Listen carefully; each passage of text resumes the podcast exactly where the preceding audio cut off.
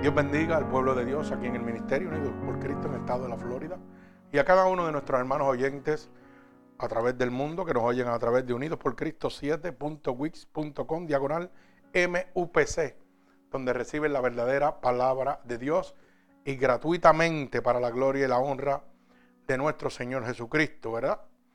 Donde en el día de hoy pues nos llevamos de mucho júbilo para la gloria de Dios los números han llegado a, mil, a 11.130 almas alrededor del mundo. Eso es para la gloria de Dios. Dios es bueno y para siempre su misericordia. Dios está haciendo cosas aunque usted no lo esté viendo. Gloria al Señor. Así que toda la gloria, toda la honra y toda la gloria es para Dios. Bendito sea su santo nombre. Y en este preciso momento Vamos a estar en el libro de Mateo capítulo 22, verso 37 al verso 39. Repito, Mateo 22, 37 al 39. Y he titulado esta predicación, ¿Dónde está tu hermano? ¿Dónde está tu hermano? Una pregunta que usted puede tomarla de diferentes maneras. ¿Dónde está tu hermano carnal, tu hermano de sangre? ¿Dónde está tu hermano de la iglesia? ¿Dónde está tu verdadero hermano? ¿Por qué la pregunta, ¿dónde está tu hermano? Porque, ¿sabe qué? Estaba leyendo la palabra cuando los fariseos le preguntaban, ¿verdad? Y, y los demás le preguntaban al Señor, que quién era mi prójimo. Y el Señor le dio una buena contestación. Esta es una parábola que vamos a leer ahorita también, para que usted entienda quién es tu hermano verdaderamente. Y lamentablemente, hoy en día, nosotros, porque es culpa de nosotros mismos que dertiversamos, ¿verdad? Estas personas que no, que no llevan el Evangelio como tiene que ser, ¿verdad? Dertiversan el Evangelio de Dios, la palabra de Dios. El segundo y más grande mandamiento, el cual los reúne todos, es ama a tu prójimo como a ti mismo, dice la palabra. Y realmente nosotros no damos la imagen cuando me Estoy diciendo nosotros que estoy incluyendo el pueblo de Dios. Hay gente que supuestamente debe ser el pueblo de Dios y están haciendo acepción de personas. Oh, somos un grupo bueno, tenemos 100 miembros, pero 10 miembros son los predilectos. 10 miembros son mi hermano. ¿Y los demás dónde están? ¿Dónde están los demás? No son tus hermanos. Y es una pregunta que usted debe hacerse. ¿Dónde está mi hermano? ¿Dónde está tu hermano? ¿Acaso Dios hace sesión de personas?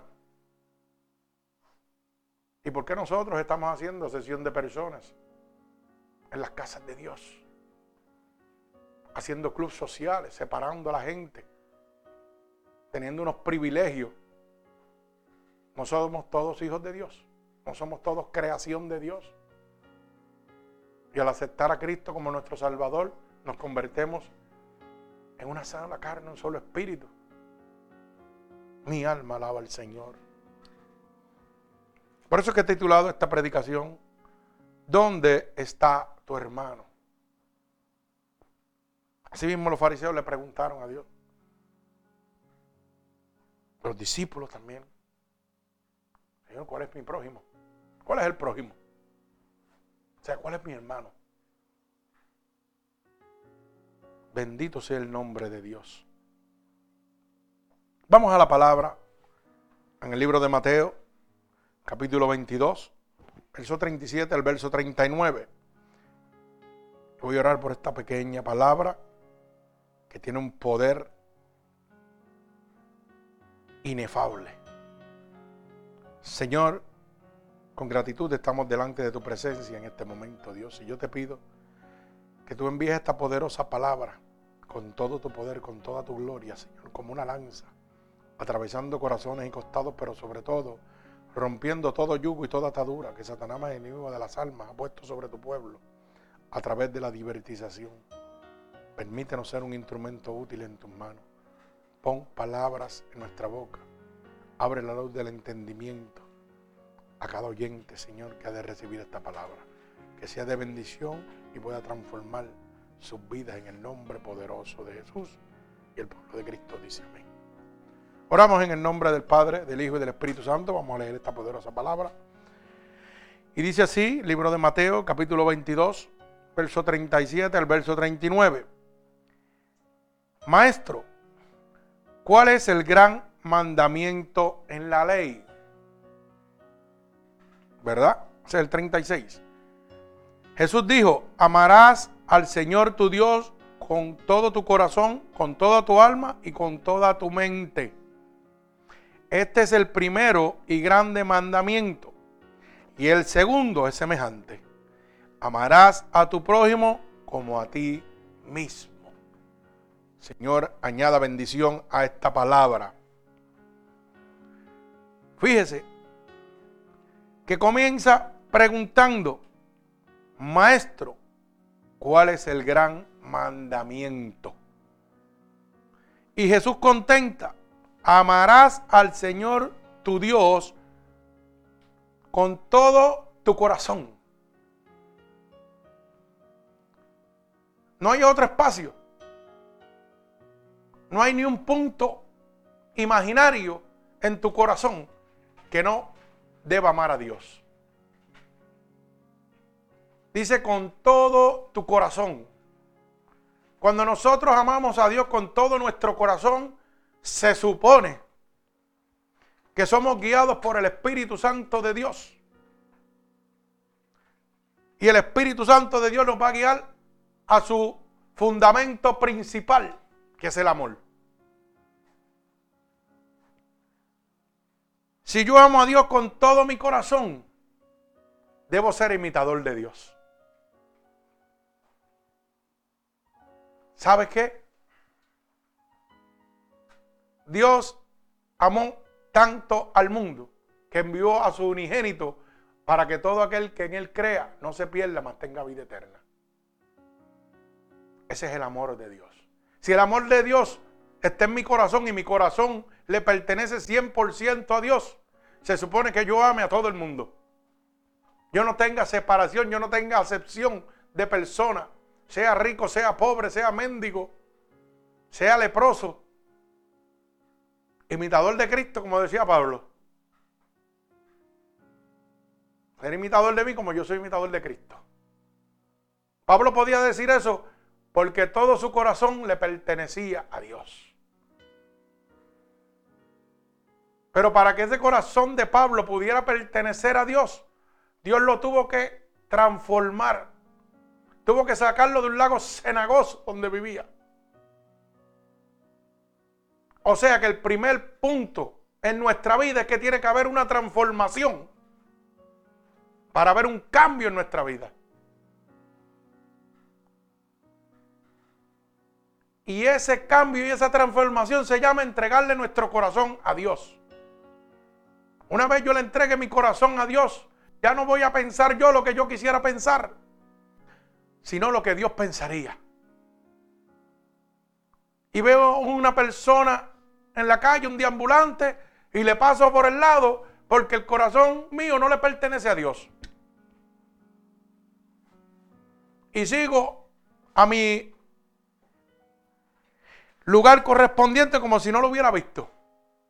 Así hicieron unos gentiles cuando aquel necesitado, ¿verdad? Estaba en el camino de Jericó. ¿Por qué? Porque no estaba el corazón de Dios en él. Porque el corazón de él no le pertenecía a Dios. Y eso mismo estamos haciendo nosotros. Pasamos por el lado de una persona deambulante y lo menospreciamos. Pero ¿sabe qué? Hermano, amado hermano, yo quiero que usted ponga esto en su mente. Cuando Dios fue a la cruz del Calvario, a morir por cada uno de nosotros. No hizo acepción de personas. Él murió por Hitler, murió por Saddam Hussein, por Bin Laden. Por todos ellos murió Dios. Que ellos no aceptaron a Cristo, eso es otra cosa. Pero Él dio su vida porque los amaba. Eran su creación. Y ese es el pensamiento que yo quiero que usted ponga en su mente. Amamos al que nos ama, pero no podemos amar al desvalido, no podemos amar al que nos hace daño. Y decimos que le servimos a Dios. Pero ¿dónde está mi corazón? Porque la palabra dice que donde esté tu corazón, ahí estará tu tesoro. ¿Correcto? Y si mi corazón no está en Dios, mi tesoro está opacado. Ay, santo, mi alma alaba a Dios. Ese es el poder de Dios. Y lamentablemente, hermano, en este momento es triste nosotros llegar a diferentes sitios, diferentes lugares y ver cómo personas que supuestamente tienen el corazón de Dios o aman a Dios con todo su corazón, dicen ellos, hacen asesión de personas. ¿Y usted sabe por qué yo lo digo? Porque esto es bien sencillo.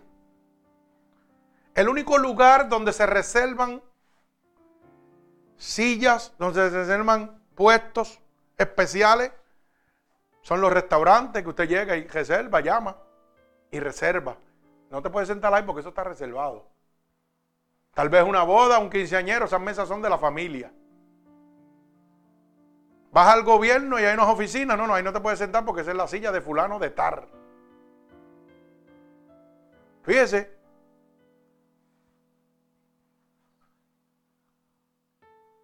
Y Dios nos hace sesión de personas. Entonces llegamos a diferentes sitios, iglesias o lo que sea. Y lo primero que vemos es que hay una separación. O sea, no hay amor hacia mi prójimo. Porque si llega un deambulante apestoso por la puerta, primero es que lo paran afuera, en la misma puerta y no lo dejan ni entrar a veces. Y si lo dejan entrar, mire, quédese por allá.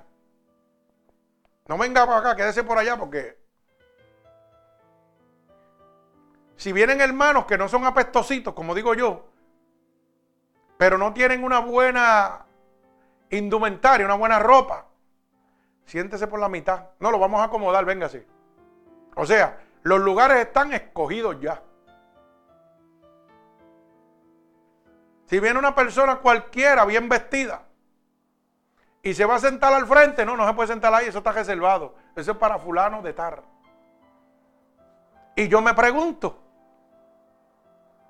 ¿Y dónde está mi hermano? ¿Cuál es tu hermano? ¿No se supone que está en la casa de Dios? Hay un solo Padre que se llama Jesucristo, el Dios Todopoderoso, y todos los que asistimos ahí somos hijos de Dios una vez aceptamos a Cristo como nuestro Salvador. Si el mismo Padre dice, y yo me he ido a preparar lugar para donde yo esté, oiga bien lo que dice, estén ustedes con quién? Conmigo. O sea, Dios dice que Él se ha ido a preparar un lugar para donde Él está, estemos nosotros con Él. No es que nos dice, yo me he ido a preparar lugar para donde yo esté, ustedes se sienten lejos y me miren. No, no, no, es para que estés conmigo. ¿Y por qué, hermano, en este momento? Tenemos que hacer nuestra pregunta, ¿dónde está tu hermano. Está en la silla de atrás. Está en las manos de Satanás. Porque tú no has sabido establecer el mandamiento de Dios en tu vida. ¿Por qué tenemos tanta separación? ¿Por qué hay tanta guerra entre las mismas iglesias? Cuando hay un solo líder que se llama Jesucristo y todos los demás Dice la misma Biblia que sin Jesucristo nosotros somos como trapos de inmundicia.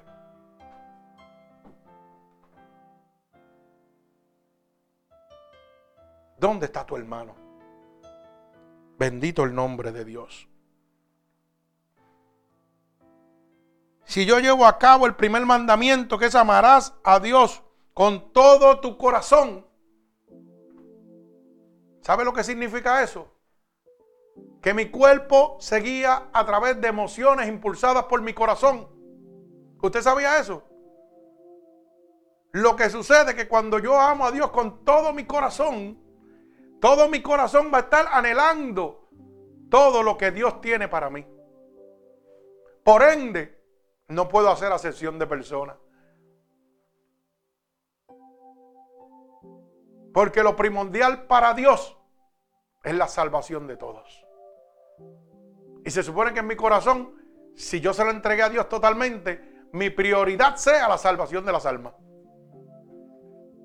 De, lo que estamos bien lejos en este momento. Porque hay gente que están en las iglesias y no saben ni para dónde van. Si Cristo viene, yo estoy seguro que se quedan. Bendito sea el nombre de mi Señor. Con toda tu alma y con toda tu mente. O sea, no hay espacio alguno para que usted pueda hacer lo que usted le dé la gana. Se supone que yo ame a Dios con todo mi corazón, con toda mi alma, que es la que le va a ir a dar presencia a nuestro Señor Jesucristo, y con toda mi mente, porque los pensamientos de Cristo son los que van a estar en mi mente. Por eso le dije, ya no voy a hacer yo lo que yo quiero hacer, sino voy a hacer lo que Dios quiere que haga. Cuando pase por el lado de un desvalido, de un diabulante apestoso, ¿sabe lo que haría Cristo? Lo ayudaba a levantarse.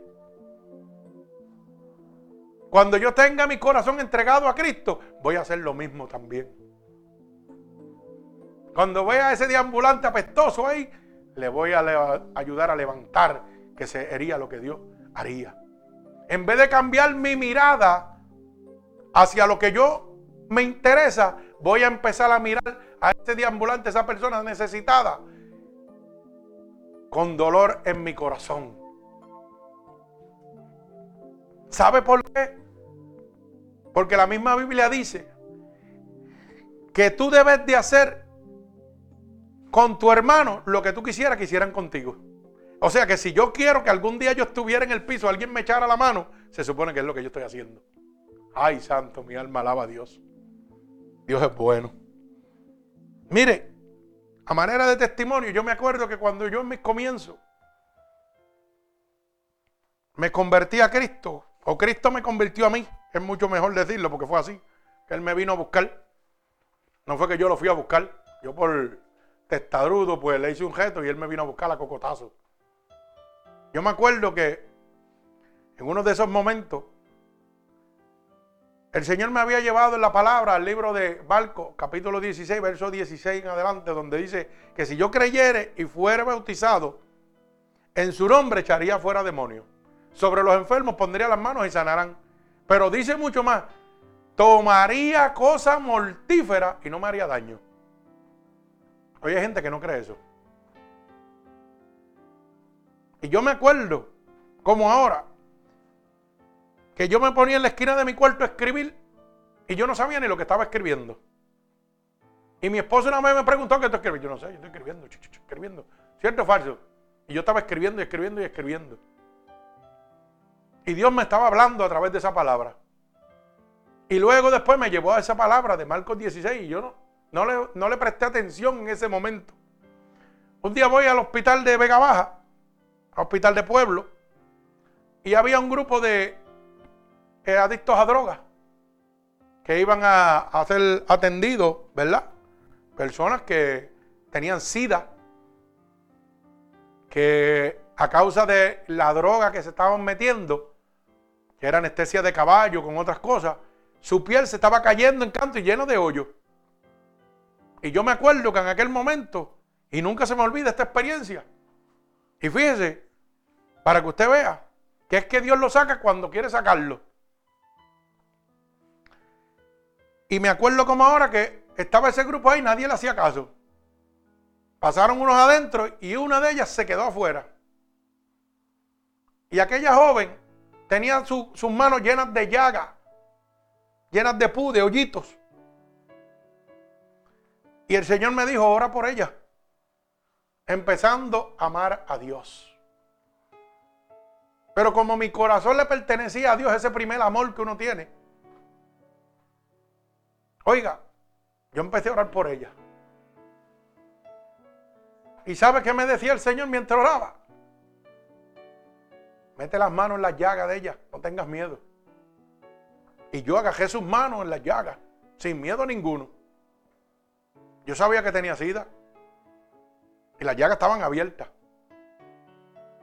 Yo lo sabía. Pero ¿sabe qué?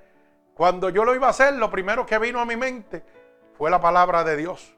Y me dijo, tomarás cosa mortífera y nada te hará daño.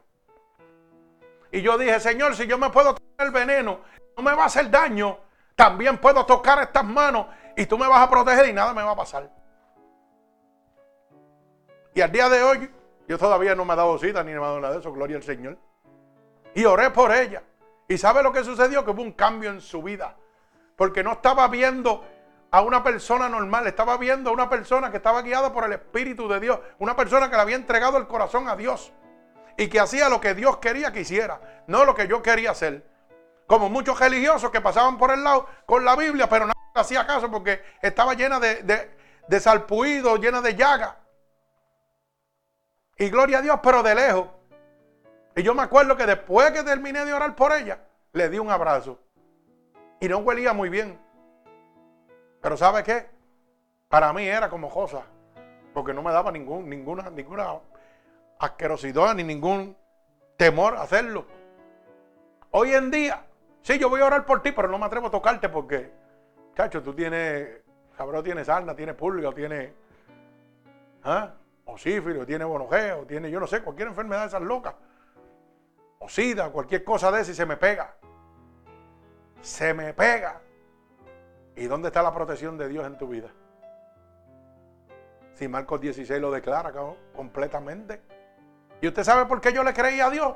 Porque Dios me había dicho que yo iba a poner las manos sobre los enfermos y iban a sanar. Y yo estaba orando y la gente se estaba sanando. Que en su nombre iba a echar fuera demonios. Y yo veía cómo los demonios salían cuando oraba por la gente. Pues entonces, su tercera promesa tenía que cumplirse. Si dos se habían cumplido, la tercera tenía que cumplirse. Era una realidad, es una realidad.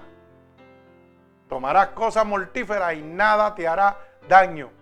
Ahí es donde ponemos en práctica, en acción la palabra, ¿quién contra ti si yo estoy contigo? Ahora voy a confiar en Dios totalmente. ¿Quién contra ti si yo estoy contigo? No temeré mal alguno, porque tu vara y tu callado me infundirán aliento. Se levantarán por un camino, pero por siete tendrán que huir. Todo lo puedo en Cristo que me fortalece. No hay nada que yo no pueda hacer en Cristo. Con Cristo soy más que vencedor por aquel que me amó primero. ¿Podemos vivir de esa manera?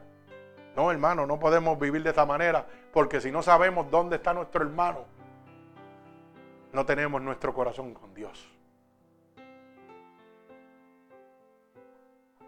En el correo de Vega Baja también me pasó lo mismo. Un adicto a droga, apestoso, y le eché el brazo y pegué a orar por él, así apestoso. Y yo veía como gente que me conocían, me cambiaban la mirada, como diciendo, mira, este está loco. ¿Usted sabe lo que es eso? Gente que lo conocían a usted, que lo aprecian a usted. Cambiaban la mirada y le pasaban por el lado como si no lo conocieran.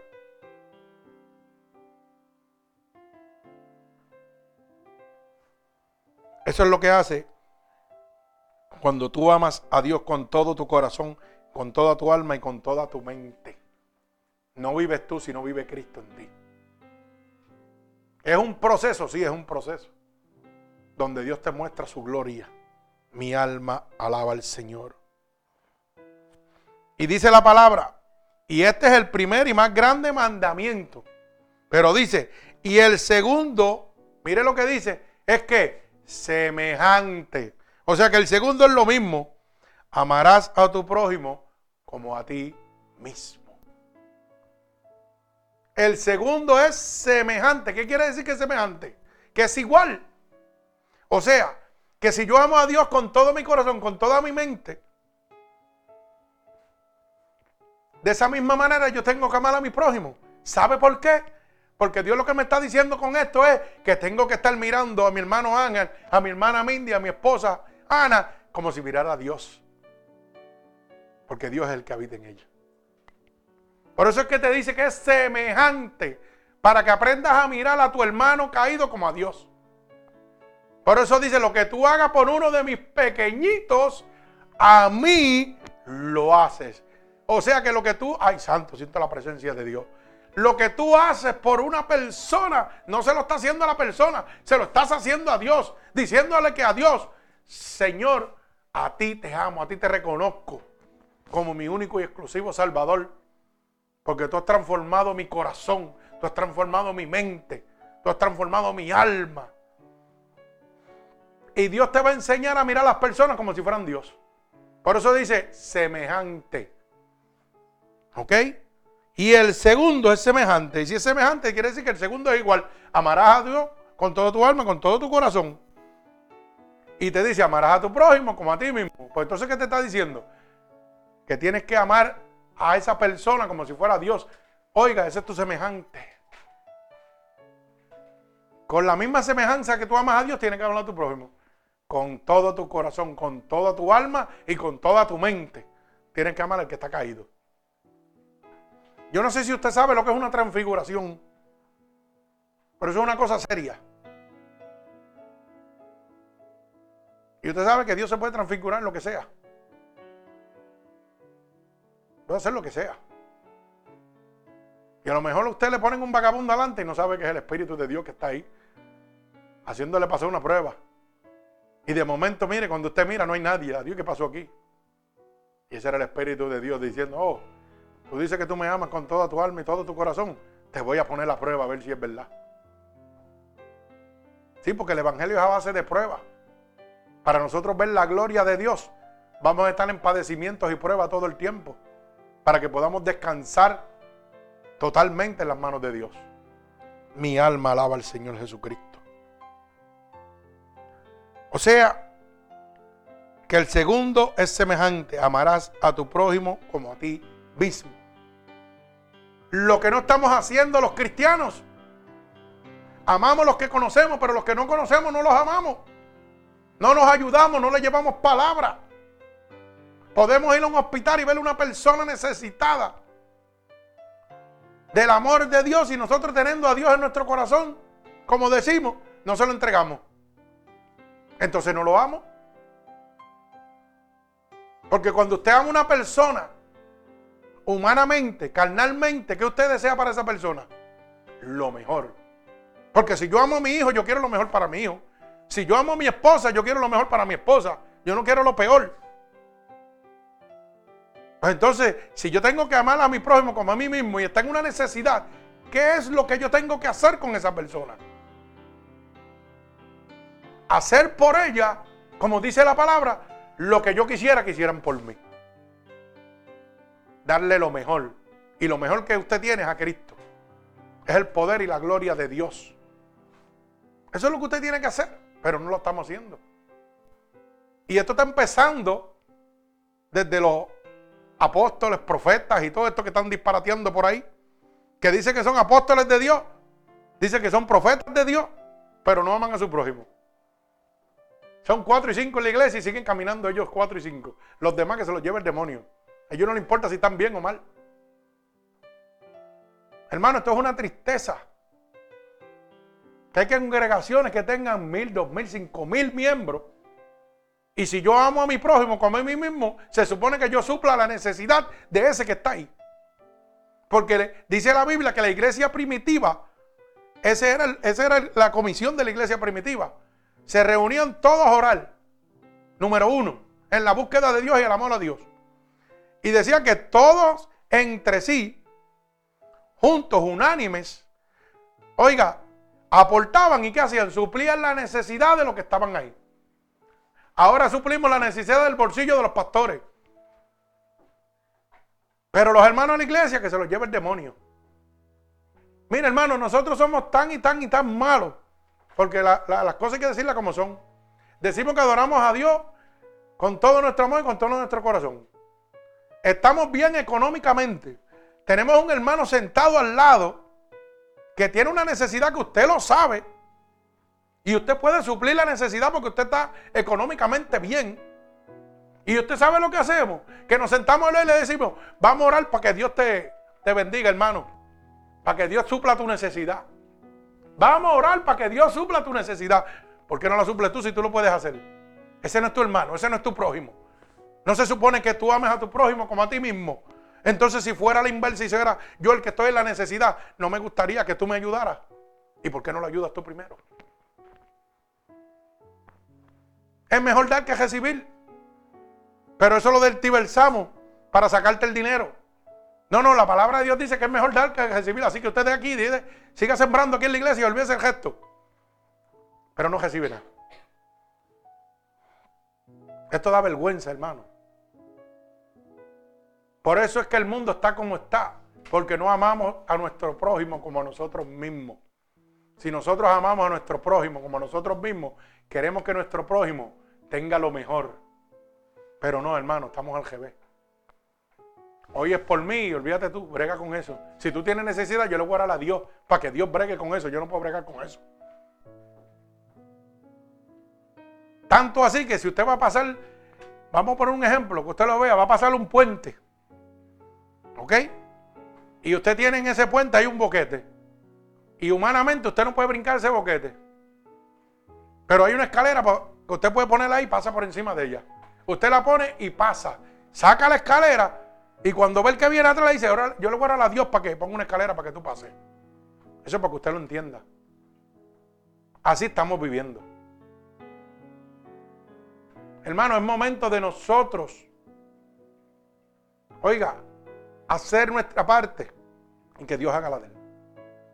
Es momento de nosotros estar diciéndole a Dios, dejar de decirle a Dios lo que nos hace falta y agradecerle a Dios por todo lo que nos ha dado.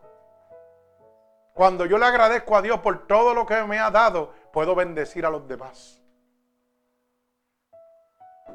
Porque Dios me va a multiplicar la bendición. Y usted sabe lo que es ser próspero. No es tener y acumular. Es suplir su necesidad y ayudar a los demás. Eso es ser próspero. Porque cuando tú tienes esa mente y ese corazón, estás pensando como Dios. Pensando en ayudar y ayudar y ayudar y ayudar a todo el mundo. No hay egoísmo. ¿Sabe por qué? Porque el amor destruye el egoísmo. Mi alma alaba al Señor. Dios es bueno. ¿Sabe qué? El amor de Dios es el bien supremo de la vida. O sea, el amor de Dios significa el bien supremo, la superioridad de Dios, el bien para todo el mundo. Eso es el amor de Dios. Y si yo amo a mi prójimo como a mí mismo, realmente se supone que yo quiera el bien para todo el mundo. Mi alma alaba al Señor. ¿Sabe qué? Es lo que da sentido a la razón de vivir. Cuando yo hago el bien para todo el mundo, me lleno de un regocijo interno, de una paz interna que solamente Dios me puede dar. Porque eso es lo que da sentido a mi vida, me da razón de yo vivir. Yo no sé si usted lo ha experimentado, pero cuando usted bendice a una persona, usted no se siente bien. Cuando usted hace algo espontáneo de su corazón y suple la necesidad de una persona, en lo que sea, un par de zapatos, una camisa, un bow de ajo, no sé, lo que sea. Cuando usted lleva eso a esa persona, usted no se siente grande, no se siente importante, no se siente con una paz tremenda de que está haciendo el bien. Mi alma alaba al Señor. Usted sabe que Jesús declaró que el amor al prójimo es indispensable para un equilibrio espiritual y social. Si yo no tengo amor al prójimo, no voy a tener un equilibrio espiritual jamás con Dios. Porque estoy violando sus mandatos. no voy a tener un equilibrio social. ¿Sabe lo que significa eso? Un equilibrio es una balanza. Si no lo tengo, lo que voy a hacer es, mire, en el equilibrio social yo soy mejor que aquel porque tengo más que aquel. En lo espiritual lo mismo. Yo soy más importante porque yo soy teólogo y tú no eres nadie. Y así estamos viviendo. Pero déjeme decirle, amado hermano, que el amor al prójimo es indispensable para tener ese balance perfecto con Dios, para tener ese balance perfecto con la sociedad, con la humanidad. Bendito sea el nombre de mi Señor Jesucristo. El amor es vida y el odio es muerte. Apréndase eso. El amor es vida, pero el odio es muerte. ¿Usted no ha visto que una persona que ama siempre está alegre? Sin importar lo que esté pasando, siempre está contento. Y una persona que tiene amargura en su corazón o tiene odio, todo el tiempo usted lo ve amargado, triste. Puede reírse cinco minutos, pero después vuelve a lo mismo. ¿Y usted sabe lo que dice eso? Que a usted le está faltando algo. Y ese algo es el amor de Dios. Mire, hermano, si yo no puedo sacar de las entrañas de mi corazón el daño humano que me han hecho a mí en mi vida antes de conocer a Cristo, ¿sabe qué va a pasar? Que yo nunca voy a tener paz en mi corazón. Que yo nunca voy a estar alegre 100%. Para que usted lo entienda. Si a mí me violaron, por decir, o a usted lo violaron, yo no sé. Eso es problema suyo. Pero eso lo sabe Dios y usted. ¿Sabe lo que tiene que hacer? Sacarle esa raíz de amargura para que usted pueda ser feliz. Y eso lo saca Dios. Si usted en un momento fue prostituta prostituto, yo no sé tampoco, usted o fue usuario de droga, usted no puede cargar con eso el resto de su vida. Usted tiene que hacer lo que Cristo va a hacer con usted, echarle esa vida pecaminosa a las profundidades del mal y empezar a gozarse en Cristo. ¿Cómo es posible que usted esté como el termómetro? De acuerdo al sitio donde está, está alegre, pero una vez llega a su hogar o a su sitio de aposento donde usted, donde usted está la mayor parte de su tiempo, usted está triste y amargado. Y usted siempre está quejándose y usted siempre está buscando excusas. Y a todo, le, a todo le molesta. Todo le molesta. ¿Usted sabe lo que significa eso? Que hay una espina que tiene que sacar de lo profundo de su corazón. Que todavía está ahí. Eso es una raíz de amargura que usted no la ha podido soltar. ¿Y usted sabe lo que significa eso? Que esa raíz de amargura, ay santo, es porque todavía no ha sacado eso y eso no lo permite amar a esa persona que le hizo ese daño.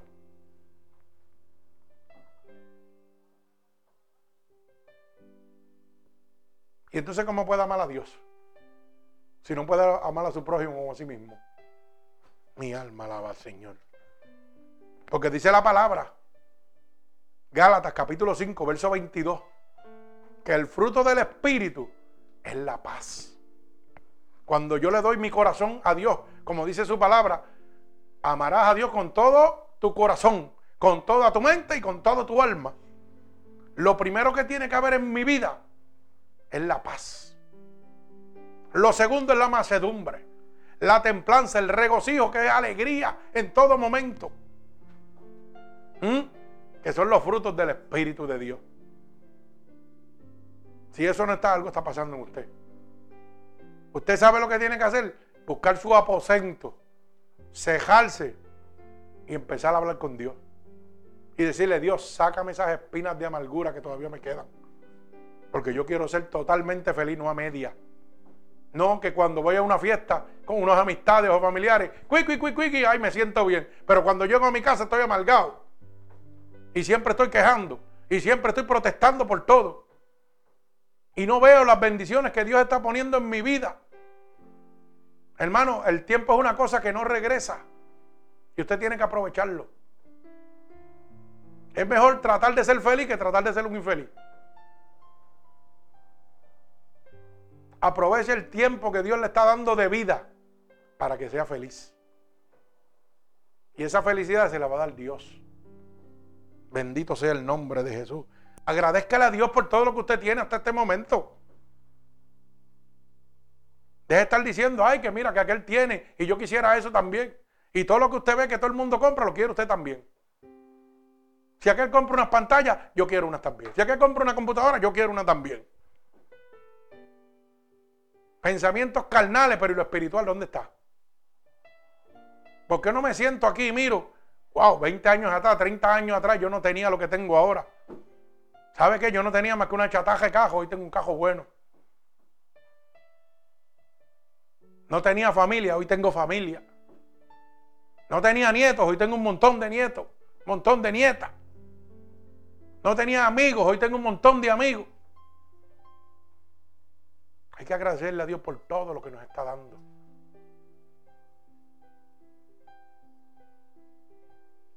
Tal vez años atrás usted tenía una casa o un apartamento. Oiga bien lo que le voy a decir, pero nunca un hogar. Hoy tiene un hogar. Porque un hogar se constituye bajo la unión de Dios, bajo el amor de Dios. ¿Cuánto duraba el gozo que usted tenía antes? Porque usted sabe que yo antes gozaba como un loco. Y ahora gozo más todavía porque el gozo se me multiplicó. Y mucha gente me pregunta, ¿cómo es que yo puedo estar contento a pesar de todas las cosas que pasen?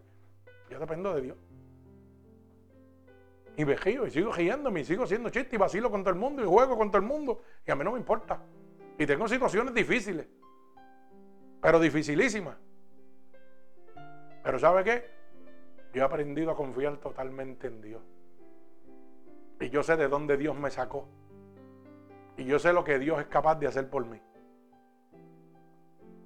Así que no hay nada sobre la faz de esta tierra que me quite el gozo que Dios me ha dado. Porque si el diablo me quita la vida, está perdiendo. Porque es lo que necesita que yo me aparte de Dios y cogerme fuera. Si me quita la vida, ¿sabe qué? Me voy con papá a gozarme. Somos administradores de las cosas que tenemos, no somos dueños. Mientras lo tenemos, gócelo, disfrútelo. Que hay pensamientos, claro que vienen pensamientos. Dice, bueno, me gustaría hacer esto. Ahí está tirado, no lo puedo hacer. Bueno, será cuando Dios quiera. Y el día que Dios diga, no, pues ya no los necesita, pues los saco de ellos también. Aprende esas cosas. Pero no vivimos de esa manera. Vivimos como queremos vivir, no como Dios quiere que nosotros vivamos. Bendito sea el nombre de Dios. ¿Usted sabe que yo aprendí una vez? Que cuando yo quiero más, mi hermano tiene menos. ¡Ay, santo! Alaba alma mía Jehová. Apréndase eso. Cuando yo quiero más, mi hermano tiene menos. ¿Eso no lo entiende todavía? Cuando yo quiero más, mi hermano tiene menos sea conforme con lo que Dios le está dando. Bendito sea el nombre de Dios. Si alguno ama a Dios, ame también a su hermano. Por esta razón Dios reclamó a Caín, ¿dónde está tu hermano? ¿Usted sabía eso? ¿Qué hizo Caín y Abel? Pues mire, váyase al libro de Génesis, capítulo 4.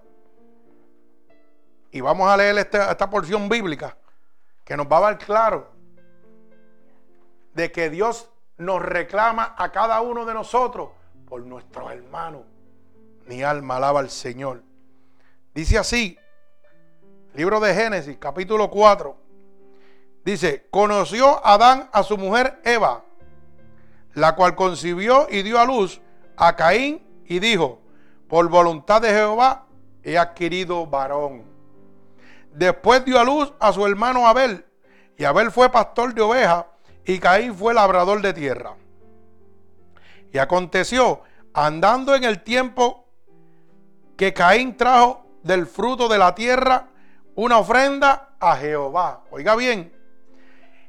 Y Abel trajo también de los primogénitos de sus ovejas, de lo más gordo de ellas.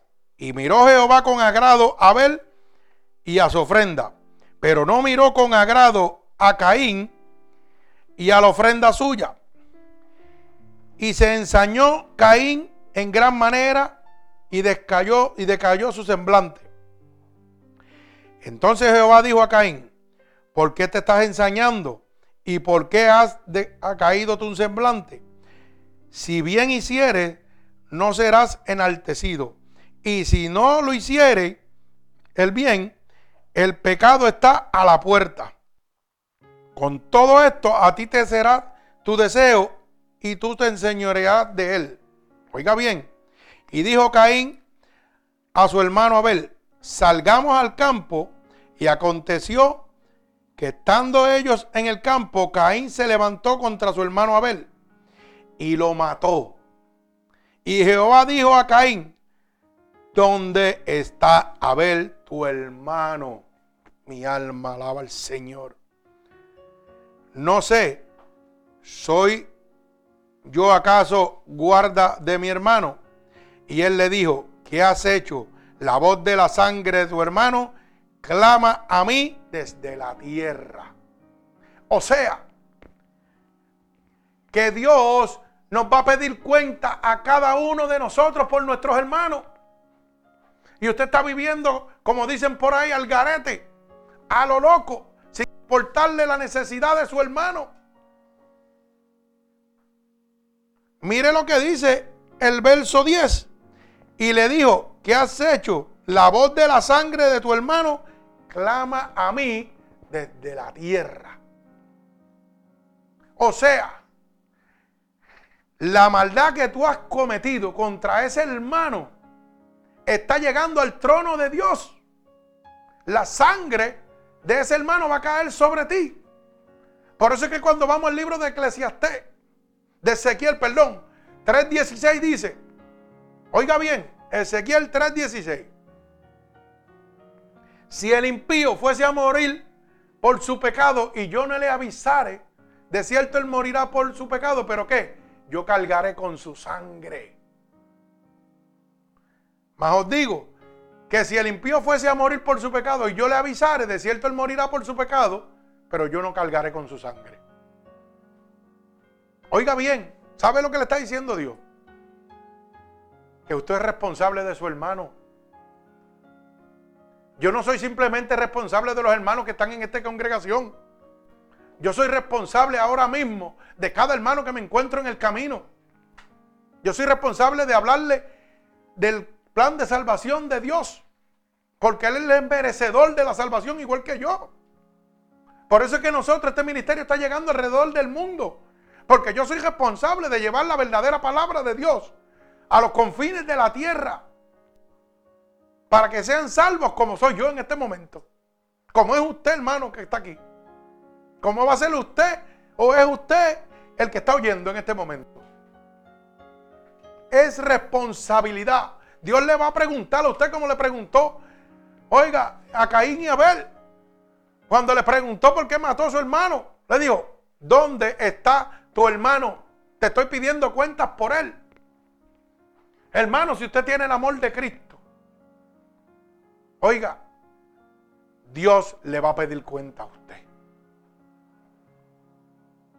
Por eso dice el libro de Mateo capítulo 28, mire cómo dice, id y predicar este evangelio a toda criatura, bautizándolos en el nombre del Padre, del Hijo y del Espíritu Santo y enseñándoles que guarden todas las cosas que os he enseñado. Y aquí yo estaré contigo hasta el fin del mundo. Usted sabe lo que Dios le está diciendo, que es a todos nosotros, es responsabilidad de todos. Yo hoy como pastor de aquí hacia adelante, pero usted recibiendo tiene que multiplicar esa palabra adelante. Porque Dios le va a pedir cuenta a usted por los que le ha puesto de frente y usted que le ha mirado la cara. Bendito sea el nombre de mi Señor Jesucristo.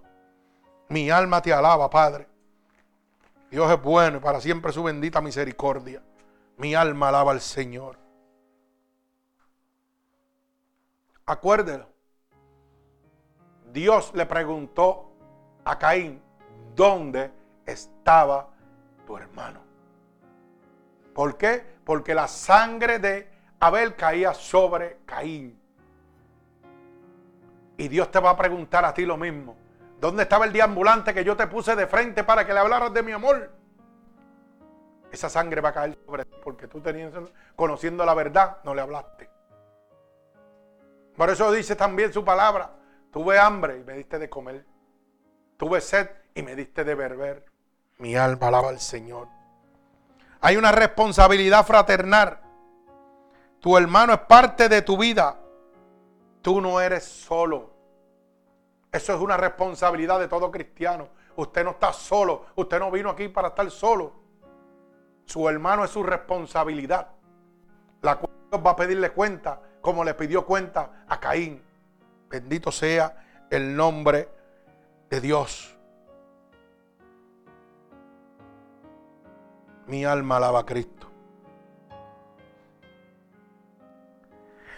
Tu hermano tiene derecho a la vida como la tuviste tú.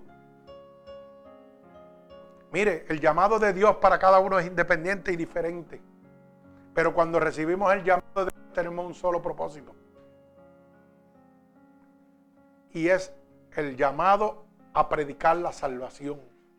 Usted no tiene que ser pastor ni evangelista, ni supuesto profeta o apóstol como se llaman por ahí.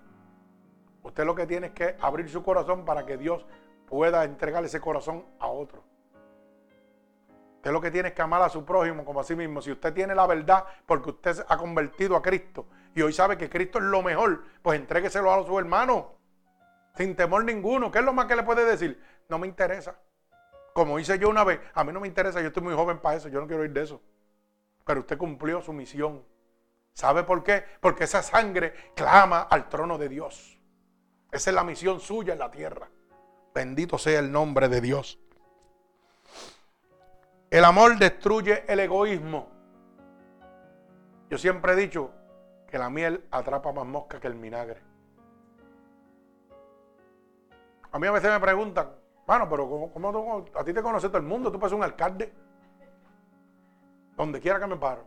Claro, todo el mundo te conoce, tú saludas a todo el mundo. ¿Sabe por qué? Porque ese amor lo puso Dios en mi corazón. Y aún sin servirle a Dios, ya Dios lo había implantado en mi corazón. Y lo más lindo es que usted pueda caminar donde quiera y todo el mundo lo conozca y todo el mundo lo busque. Porque está viendo algo sincero en usted. Que es muy diferente a tener uno o dos amigos o tres amigos en toda su vida. Yo tengo amigos para regalarle a usted. Y ahora yo le pregunto a usted, ¿usted tiene amigos para regalarme a mí? Contésteme esa pregunta. ¿Usted tiene amigos para regalarme a mí? Porque la Biblia dice mejor dos que uno. Porque si uno se cayera, el otro le ayudaría a levantarse. Y un amigo es un hermano. Los hermanos traicionan y los amigos también. Pero Dios no. Y cuando un hermano me traiciona, me hace algo malo, ¿sabe qué yo hago? Lo sigo amando y se lo dejo a Dios. ¿Y sabe lo que hace Dios? Los humilla y los trae otra vez. Y vienen avergonzados. Y aunque no se atreven a pedirle disculpa a uno, oye, vienen ahí y el estar al lado tuyo, ellos sabiendo que lo hicieron mal, eso se los come por dentro. Porque ellos lo hicieron mal y tú lo sigues haciendo bien. Así que esa excusa que no tengo amigos porque los amigos traicionan, eso se lo usted más. Que a mí yo siempre sigo close y no me gusta tener amistades. Por eso que es amargado. Yo siempre me lo gozo. Y he aprendido que para pelear le hacen falta dos. Y para enojarse, te tienen que enojar dos. Porque usted no se mira un espejo y se enoja con usted mismo. ¿Verdad que no? Usted se enoja con un contrario.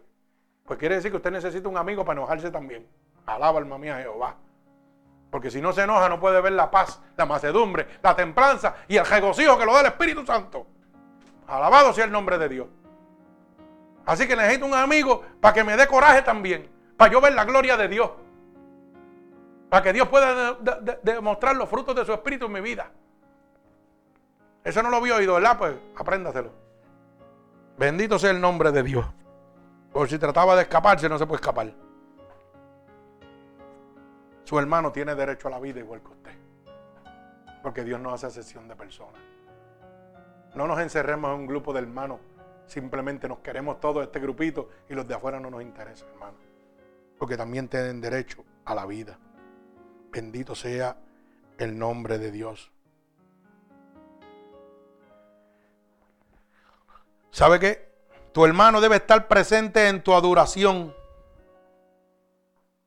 Cuando yo adoro a Dios, cuando yo le oro a Dios, mi hermano debe estar presente.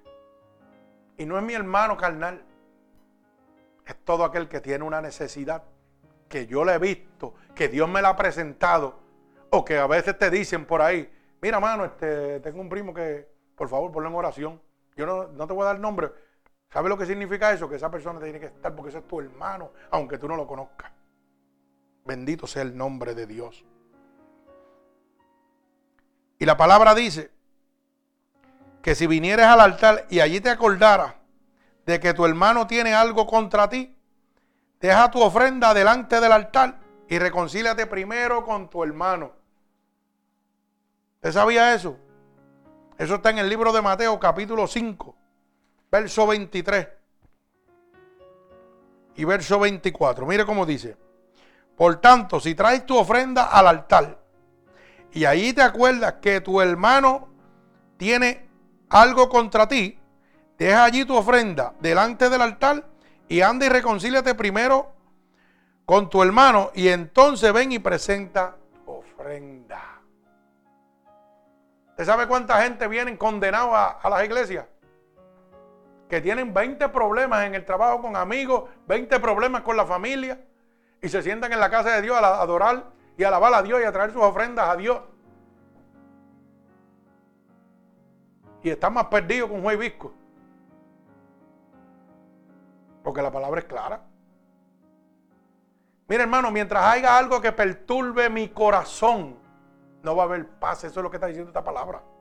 Para tú poder recibir a Cristo totalmente en tu vida, tienes que, mira, resolver todo lo que tiene con la gente por ahí suelta. Y tú vas a ver cómo va a haber paz en tu corazón.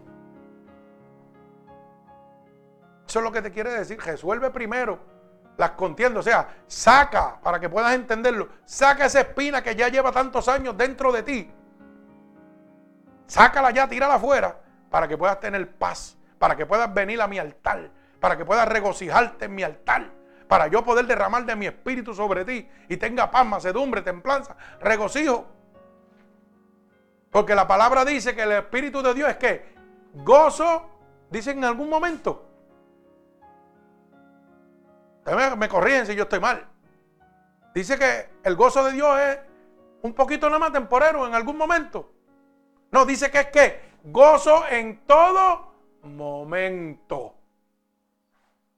Pues entonces, si usted está lleno del amor de Dios y usted le sirve a Dios, yo le voy a hacer una pregunta. El día tiene 24 horas. De esas horas, ¿cuántas veces usted es feliz? ¿Cuántas veces yo lo veo riendo y gozando? Pero ¿cuántas veces lo veo con la cara montada y amargada? ¿Mm? Y buscándole 20 patas al gato todo el tiempo. Contéstese esa pregunta. ¿Y por qué el que usted ve que le sirve a Dios de verdad es diferente? Y todo el día está riéndose y buscando chistes y brincando y saltando. ¿Por qué? Porque la palabra lo dice como corderitos de la manada, gozoso todo el tiempo. Entonces, ¿cuál es la diferencia si Dios no hace sesión de personas? Porque usted no tiene el gozo que yo tengo.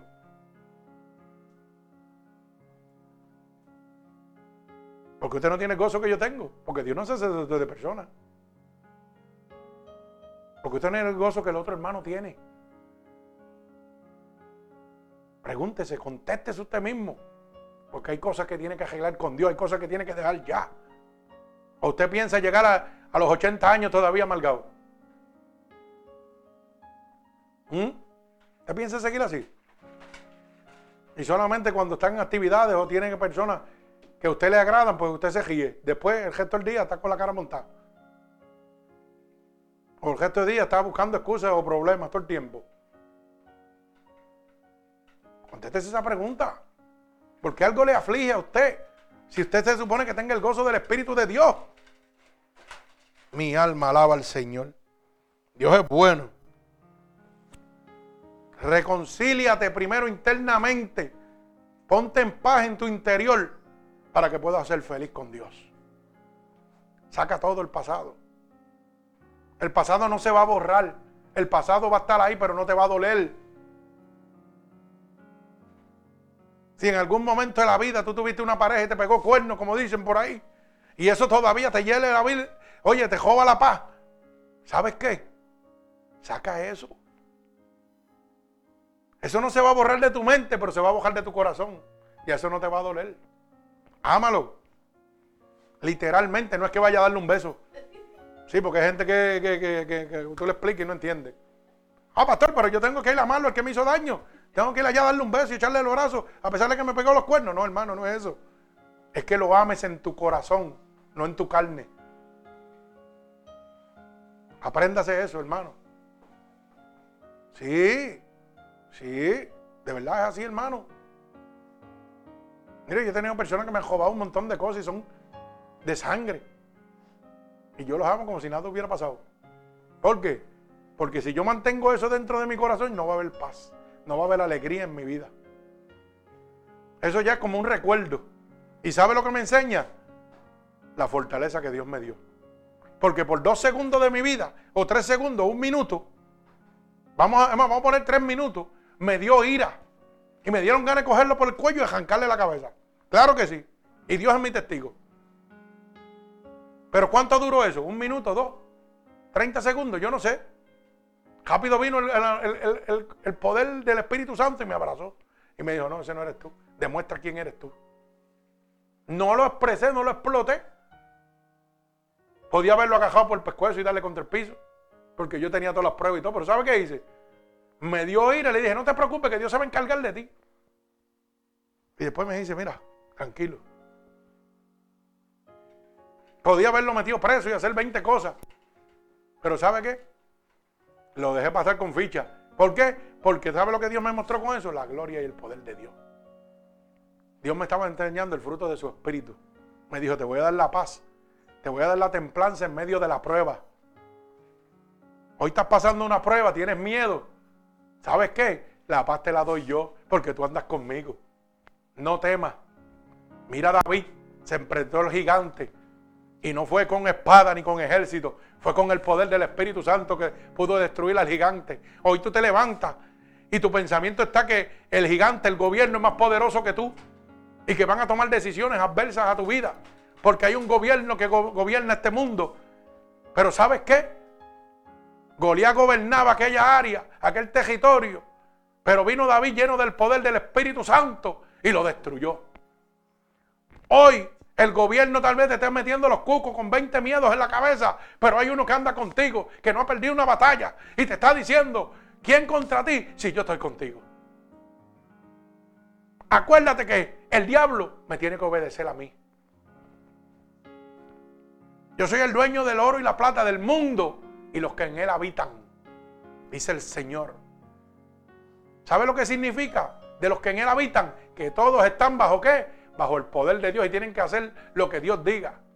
El diablo puede decir, estoy aquí y voy a hacer contigo lo que me dé la gana. Y Dios le dice, te vas a poner a brincar y, o, te, te, sientas. Una de las dos. Y el diablo dice, sí, me voy a sentar. No, voy a brincar.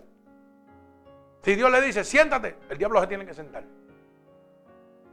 Pero eso tiene que vivir en tu corazón. Tú tienes que tener la certeza que tenía David. Tú tienes que tener la certeza que tenía Moisés. Tú tienes que tener la fe que tenía Abraham, el padre de la fe. Moisés abrió los mares porque tenía la certeza que Jehová estaba con él. ¿Mm? David derrotó a Goliat. ¿Por qué? Porque tenía la certeza que Jehová estaba con él. Hoy tú tienes que tener la certeza que Cristo anda contigo, que tú eres más que vencedor por aquel que te ha llamado. Que no importa lo que tú estés viendo físicamente, mentalmente, humanamente, hay un mundo espiritual que gobierna por encima del mundo carnal. Y ese mundo lo gobierna el Espíritu Santo de Dios. El que no ha perdido una batalla, el que está contigo en este momento. Mi alma alaba al Señor. Bendito sea el nombre de Dios. Hay una evasiva fraternal. ¿Sabes lo que es una evasiva fraternal? Cuando yo quiero evadir mi responsabilidad.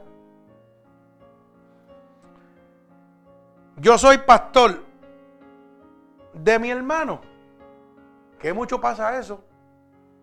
¿Usted sabe cuánta gente yo he tenido que ministrar que no son miembros de mi iglesia, son miembros de otra iglesia y su pastor ni caso le hace?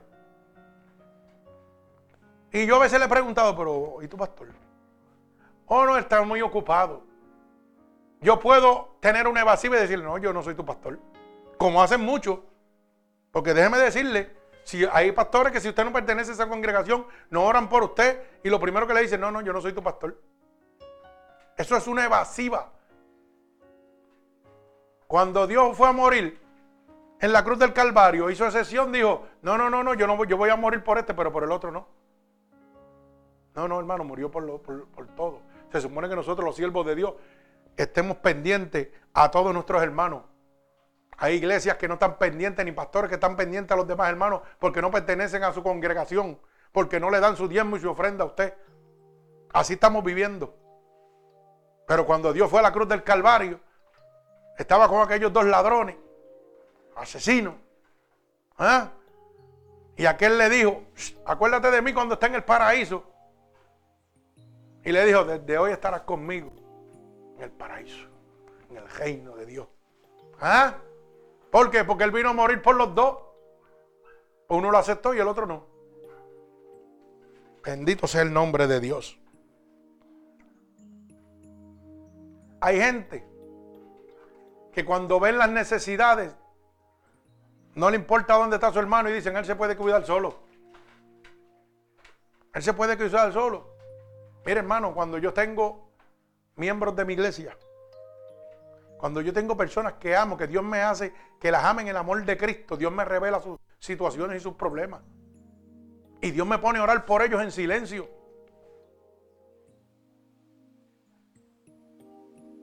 Yo puedo orar por ellos porque sé la necesidad, pero Dios me pone a orar por ellos en silencio. Ora por él. En tu oración, ponlo. ¿Sabes por qué? Yo no le digo que él puede cuidarse solo, porque Dios me muestra que tiene unas áreas débiles. Hay una palabra que el Señor le dijo a sus discípulos. Cuando uno de los discípulos se fue, le dijo, ¿sabes qué? Señor, ¿por qué no está aquí? ¿Y sabe lo que le dijo el Señor? Porque si hubiera sido de nosotros, todavía estuviera aquí. Cuando Dios tiene un plan y un propósito con usted, Dios le va a hablar, Dios le va a guiar y Dios lo va a mantener en su regazo, ahí aguantado. Y Dios se lo va a mostrar totalmente. Si es mío, aquí va a estar. Si no es mío, no va a estar aquí. Así que no, le dé vueltas, no le dé vueltas al asunto. Bendito sea el nombre de Dios. Nadie puede cuidarse solo. Por eso dice la palabra, si uno se cayera, mejor dos que uno, porque uno lo ayudaría a caerse, uno lo ayudaría a levantarse. Si uno se cayera, el otro lo ayudaría a levantarse. Bendito sea el nombre de Dios. Usted sabe que el pecado destruye el vínculo fraternal. Cuando yo vivo una vida de pecado, destruye la relación fraternal entre hermanos suya y mía. Porque los, oiga, los, los dos gobiernos se oponen entre sí. El gobierno de Dios el gobierno de Satanás. Si yo le sirvo a Dios, Dios no me va a permitir que yo esté con usted, contaminándome y dañándome. ¿Me va entendiendo? Pero no es que yo digo, no, yo no me voy a meter allá porque no, no, si Dios me manda al infierno a predicar al infierno, yo tengo que ir. Porque yo tengo la certeza que Dios anda conmigo. Bendito sea el nombre de Jesús. No como unos hermanitos que dicen, ay, yo no me meto ahí porque. No, no, usted no, usted no le sirve a Dios. Sí, mi alma alaba al Señor. El pecado destruye el vínculo fraternal. ¿Y sabe qué? Elimina el amor que hay. Cuando hay pecado en mí, el amor mío está muerto. Estoy seco totalmente. ¿Sabe que Dios no acepta excusas fraternales? ¿Qué has hecho? La voz de tu hermano clama a mí. Así le preguntó Dios a, Caín, ¿qué has hecho? Porque la voz de tu hermano está clamando a mí. Bendito sea el nombre de Dios. Todo el tiempo Dios te va a reclamar por tu hermano. Así que no pienses que está librándote de eso. El reclamo divino al, espíritu fraternal. La sangre de tu hermano va a clamar a mí. Y la sangre de Cristo clama al cielo contra el desprecio de tu hermano. Mi alma alaba al Señor. Oiga bien, la sangre de tu hermano clama a mí. Pero la sangre de Cristo clama al cielo contra el desprecio a tu hermano. Ay, santo. O sea, ¿sabe lo que significa eso? Esa sangre que Dios derramó en la cruz del Calvario va a pedirte juicio a ti por el desprecio a tu hermano. Así que hermano, piense muchas veces, antes de tomar una decisión, una actitud, piense lo que usted va a hacer. A veces hay deambulantes que necesitan. A veces hay personas que no son deambulantes y necesitan y usted lo sabe. Deje que Dios le hable a su corazón. Mi alma alaba al Señor. Dios no da por inocente a quien ve al caído y lo deja en su dolor en el camino de Jericó. ¿Usted sabía eso? Dios no te va a dar por inocente cuando tú veas a alguien en una necesidad, un hermano tuyo en una necesidad y tú lo dejas caído. Dios te va a pedir cuenta por ese hermano. Así que siempre hazte esta pregunta, ¿dónde está mi hermano? Bendito el nombre de Dios. Mire cómo dice Lucas, capítulo 10, verso 31 y verso 32. Lucas, capítulo 10, verso 31 y verso 32. Y dice así, aconteció que descendió un sacerdote por aquel camino y viéndole pasó de largo. Oiga bien, asimismo un levita llegando cerca de aquel lugar y viéndole pasó de largo también. Pero un samaritano que iba de camino vino cerca de él y viéndole fue movido a qué? A misericordia. Y acercándose vendó sus heridas, echándole aceite y vino, y poniéndole en una cabalgura lo llevó al mesón y cuidó de él. Al otro día, al partir, sacó dos denarios y los dio al mesonero y le dijo, cuídale y todo lo que gaste de más yo te lo pagaré cuando regrese. ¿Quién pues de estos tres aparece que fue el prójimo del que cayó en manos de los ladrones? Él dijo, el que usó misericordia con él. Y Jesús entonces dijo, ves y haz tú lo mismo. ¿Usted sabe lo que es esto? Esta es la parábola del, del ladrón, ¿verdad? En Jericó. De la persona que los ladrones eh, maltratan en Jericó. Y dice la palabra que primero pasó un sacerdote. ¿ah? Una persona que tenía palabra, que conocía la palabra de Dios lo mismo que estamos haciendo ahora. Conocemos la palabra de Dios, pero no la ponemos en práctica. Y dice la palabra que el sacerdote pasó por aquel camino y viéndole, siguió de largo. Hombres de Dios que están viendo la necesidad y siguen de largo, no le importa. Así mismo estamos viviendo en las casas de Dios en este momento. Hay, hay gente en el pueblo de Dios que están necesitados y los pastores lo saben y no le importa. Siguen como si nada, hermano. Dice, asimismo un levita, también llegando al lugar, lo vio y pasó de largo. Mire esto. Pero ¿qué sucede? Vino un samaritano. ¿A qué samaritano? ¿Era religioso? No. Pero ¿sabe qué? Tenía el corazón de Dios dentro de él. Y yo le pregunto esto.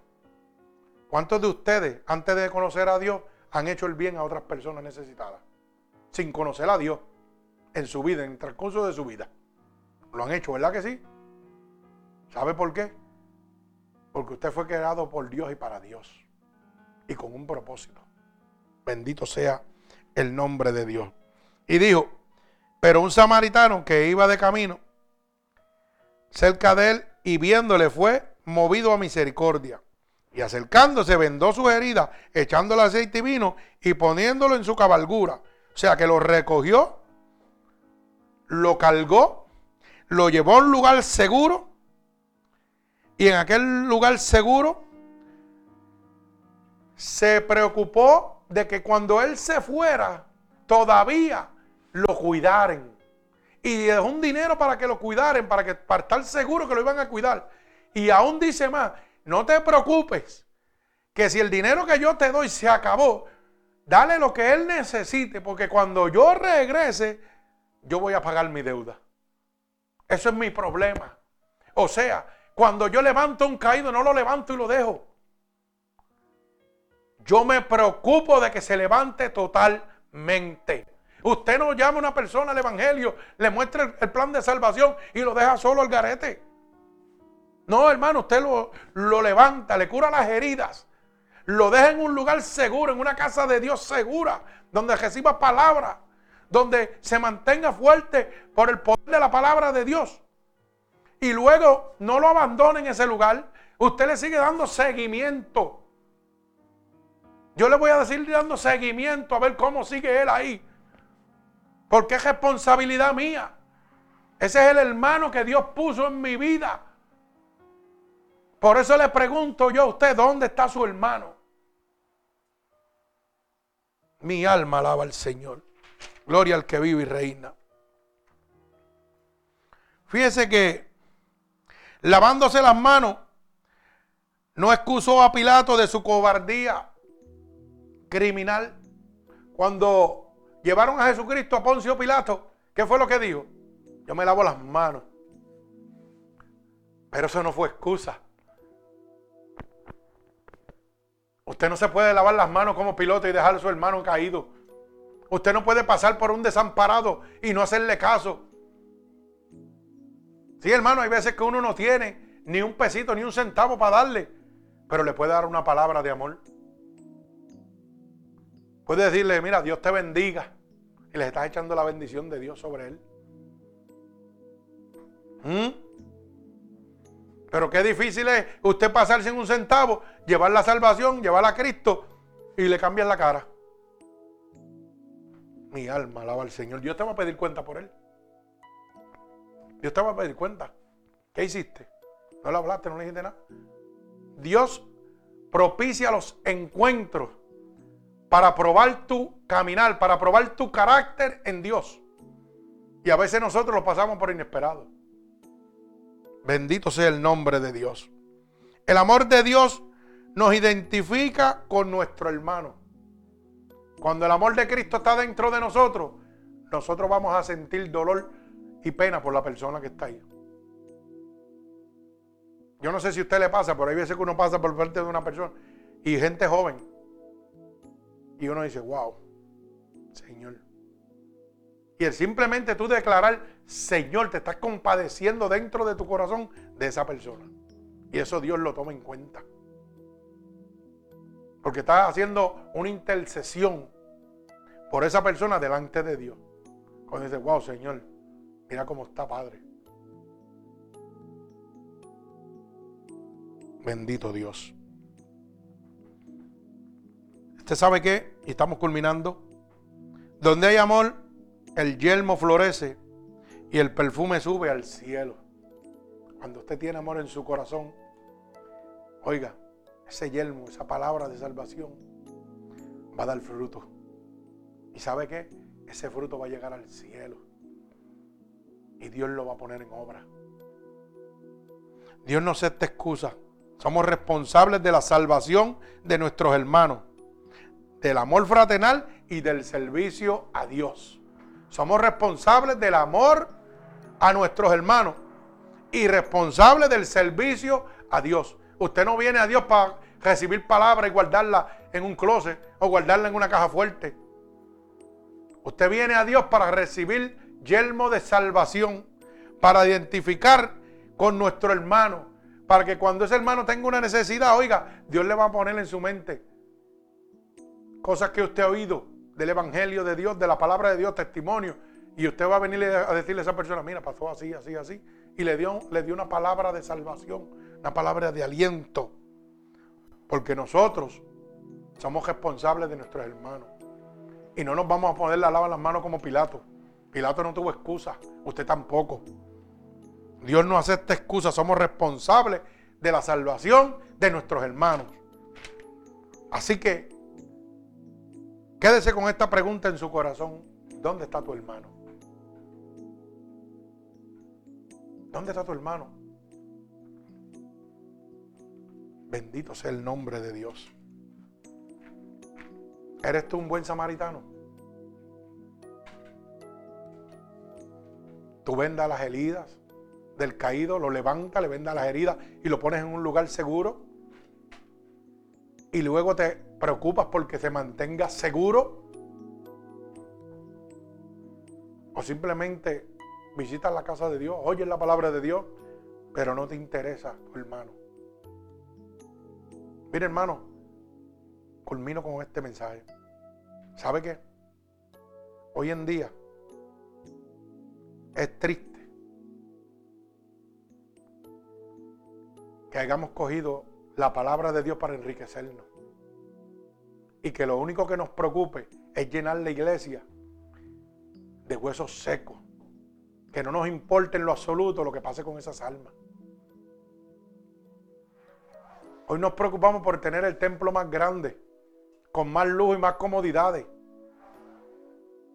Pero cuando usted le hace una pregunta a los que están sentados ahí, están más perdidos que un juevisco. Si Cristo viene, se los lleva a todos. Mire, van todos para el infierno. Porque no saben ni por qué están ahí. No saben ni por qué se bautizan. No saben. Porque cuando usted oye la palabra de Dios y le hace lo que le da la gana, usted está perdido. Por eso la Biblia dice que si un ciego guía hacia otro, ambos caerían en un hoyo. Son gente que están guiados por ciegos. ¿Por qué? Porque son mercaderes de la palabra inescrupulosos, que no le importa a usted. Oye, en lo absoluto, usted no importa para ellos. Si su alma se la lleva el diablo, yo no le importa, ellos le importa vivir bien. Y usted está ciego. Hoy hay gente que le servían a Dios entregado en espíritu y verdad. Pero ellos pensaban que le servían a Dios, no, estaban endiosando a un hombre y a una iglesia. ¿Y sabe qué? Hoy dan pena. Están totalmente apartados y no quieren saber ni de Dios. Ayer yo pasé una experiencia bien difícil y dolorosa. Y yo dije, wow. A veces no sabemos el daño que le hacemos a las personas. Mira, ayer yo estaba en el taller de Edwin y Culmino. Estaba pintando un carro y llegó un amigo mío que pertenecía a una iglesia conmigo. Y mientras yo llegaba de, de Orlando, se puso a hablar con Edwin. Y me estaba contando Edwin que lo que hablaba era... Y me dijo todo lo que digo. Y él no quiere saber de Dios, no quiere saber de iglesia, no quiere saber de nada. ¿Por qué? Por un inescrupuloso supuesto pastor que jugó con sus emociones. Gente que cocinaban. Es mi amigo Jaúl. Jaúl el gordo.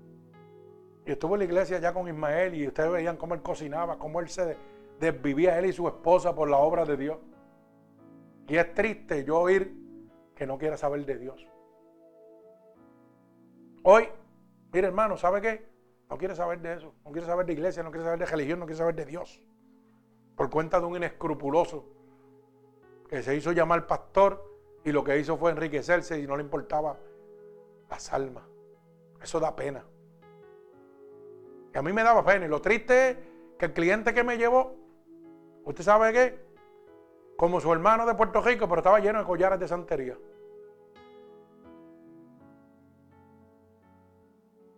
Y lo triste es que para caer ahí lo que necesita es un baloncito, más nada.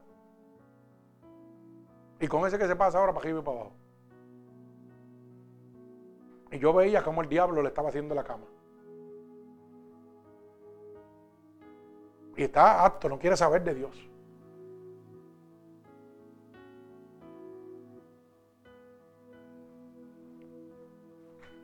Y por eso fue una de las motivaciones de esta predicación. ¿Dónde está tu hermano? ¿Dónde está mi hermano Jaúl en este momento? ¿Dónde está su familia? ¿Dónde está su esposa? Están en las manos del enemigo totalmente. ¿Qué estoy haciendo yo? ¿Qué está haciendo mi congregación? ¿Dónde está mi hermano? Momento de nosotros empezar a orar por él, por su familia. ¿Sabe por qué? Porque ya es conocimiento mío lo que está pasando. Y es preocupación mía interceder por él. Y es preocupación de usted que lo conoció también, empezar en sus oraciones e interceder por él. Porque ¿dónde está mi hermano? Dios me va a pedir cuenta por él. Dios le va a pedir cuenta a usted también. Porque yo se lo estoy diciendo a usted y ya usted sabrá lo que usted va a hacer. Yo sé que la lista de oración tiene que seguir creciendo. Bendito el nombre de Dios. Así que hermano, si esta predicación, ¿dónde está tu hermano? Te ha hecho entender que claramente Dios ha de pedirte juicio por cada hermano que hay, ha de presentarte en tu vida. Y tú en este momento has entendido de que realmente no estabas bajo la voluntad de Dios porque no entendías el compromiso, porque no te habían hablado de la verdad de la palabra de Dios. Este es el momento de reconciliarte con Dios en este momento. Y a cada uno de mis hermanos que en este momento no le sirven a Dios, mi preocupación es dónde estás tú. Y quiero ofrecerte la única oportunidad que tienes para poder estar sentado al lado del trono de Dios. Y es en este momento, a través de esta palabra, que Dios me da la oportunidad de ofrecerte el plan de salvación, hermano. Porque yo no sé dónde estás tú, pero sé dónde puedes estar tú si en este momento tú aceptas a Cristo como tu Salvador. Por eso en este momento, si realmente tú quieres saber dónde vas a estar, solamente tienes que repetir conmigo estas palabras. Señor, he entendido a través de tu palabra que no sabía dónde me encontraba. Y mucho más que no sabía dónde se encontraban mis otros hermanos que vivían de la misma manera que vivía yo. Por eso en este momento te pido perdón de todos mis pecados, de todas mis transgresiones que haya cometido a conciencia o inconscientemente. Te pido perdón, Señor, por no amar a mi prójimo como a mí mismo, como dice tu palabra. Por eso te pido ahora mismo como dice tu palabra, que si yo declaro con mi boca que tú eres mi salvador, yo sería salvo. Y yo estoy declarando con mi boca que tú eres mi salvador. Tu palabra dice que si yo creyera en mi corazón que tú te levantaste de entre los muertos y que por esa resurrección, Señor, tenemos derecho a ser salvos, todos nosotros. Padre, yo lo estoy declarando también y lo creo en mi corazón, que tú te has levantado de entre los muertos. Así que te pido que me escribas en el libro de la vida y no permitas que me aparte nunca más de ti. Señor, mira a cada una de estas personas alrededor del mundo, convertidos e inconversos que en este momento, gente que se han reconciliado contigo porque han conocido la verdad en este momento, gente que te están aceptando como único y exclusivo Salvador, Señor, en este preciso momento. Yo te pido que tú te allegues a ellos, que tú extiendas tu mano poderosa sobre cada uno de ellos, que tu Espíritu Santo sea derramado en este momento sobre ellos, que los cubras con tu unción santa, Padre, en este momento. Átalos con cuerdas de amor a ti. Y por el poder y la autoridad que tú me has dado, Señor, yo declaro ahora mismo un toque del cielo sobre cada uno, confirmando que tú los aceptas en tu reino, Señor. Te lo pido en el nombre poderoso de Jesús y el pueblo de Cristo dice amén. Así que recuerde dónde está su hermano. Te puede entregarle esta predicación y todas las anteriores gratuitamente a través de Ministerios Unidos por Cristo 7.wit.com diagonal MUPC donde está recibiendo la verdadera palabra de Dios gratuitamente. Miércoles, viernes y domingo Así que el Señor me los bendiga rica y abundantemente. Dios les bendiga.